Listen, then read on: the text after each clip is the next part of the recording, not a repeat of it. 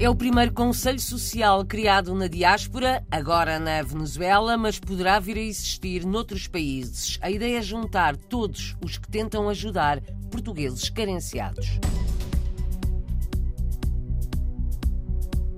Até ao final da semana estão abertas inscrições para ensino online de português em duas regiões de França.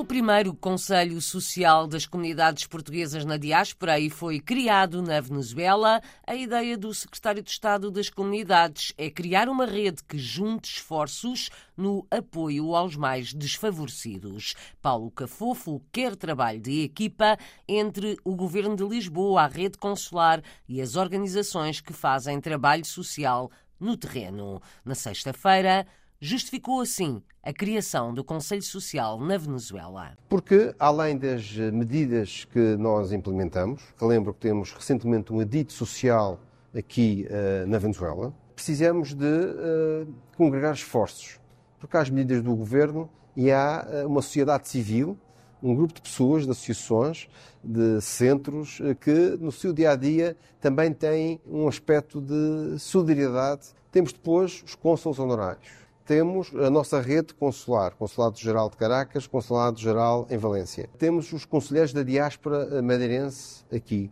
na Venezuela.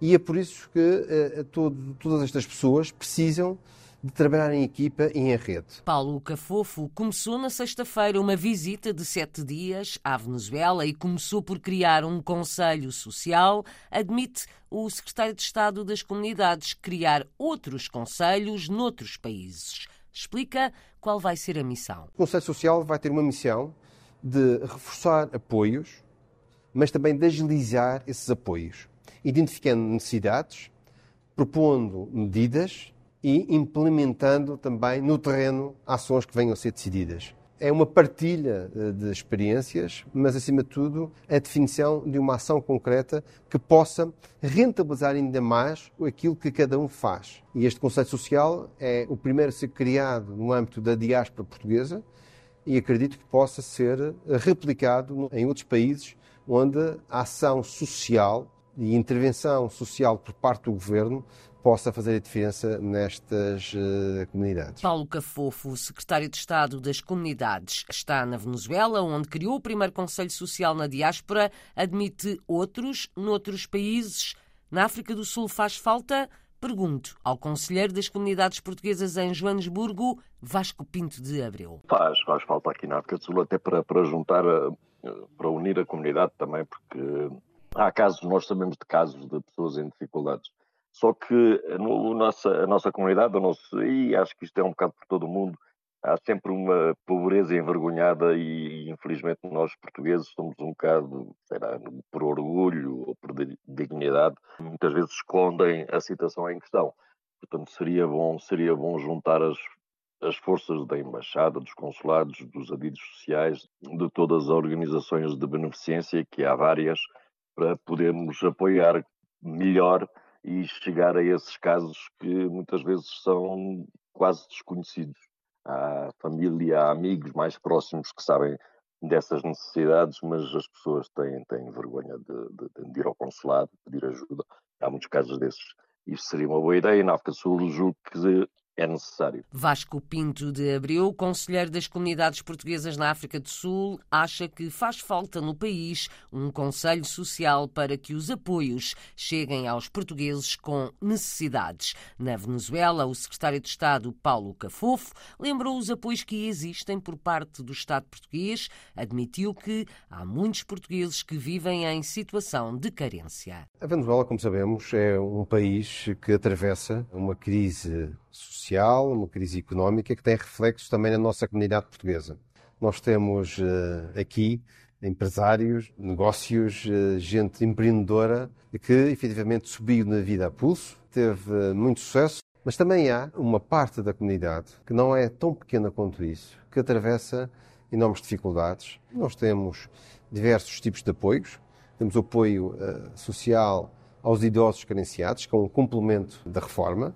Temos o apoio social aos imigrantes carenciados. Os emolumentos dos atos consulares aqui são isentos, ninguém paga absolutamente nada por um ato consular. Temos uma rede médica que foi ampliada de 4 para 6 médicos. Apoios do Estado português aos imigrantes carenciados. O secretário de Estado das Comunidades já passou três dias na Venezuela e levou mais apoios também para os estudantes de português, quase 700 alunos vão receber tablets com conteúdos pedagógicos e didáticos para a aprendizagem do português. Na Venezuela tem aumentado a procura, por isso, a coordenação do ensino de português no país ganha mais um elemento. Anúncio de Paulo Cafofo no fim de semana. Já está nomeado um coordenador adjunto, de forma a darmos resposta às necessidades de um volume cada vez uh, crescente de uh, alunos que querem uh, aprender a língua portuguesa. Mas não ficamos só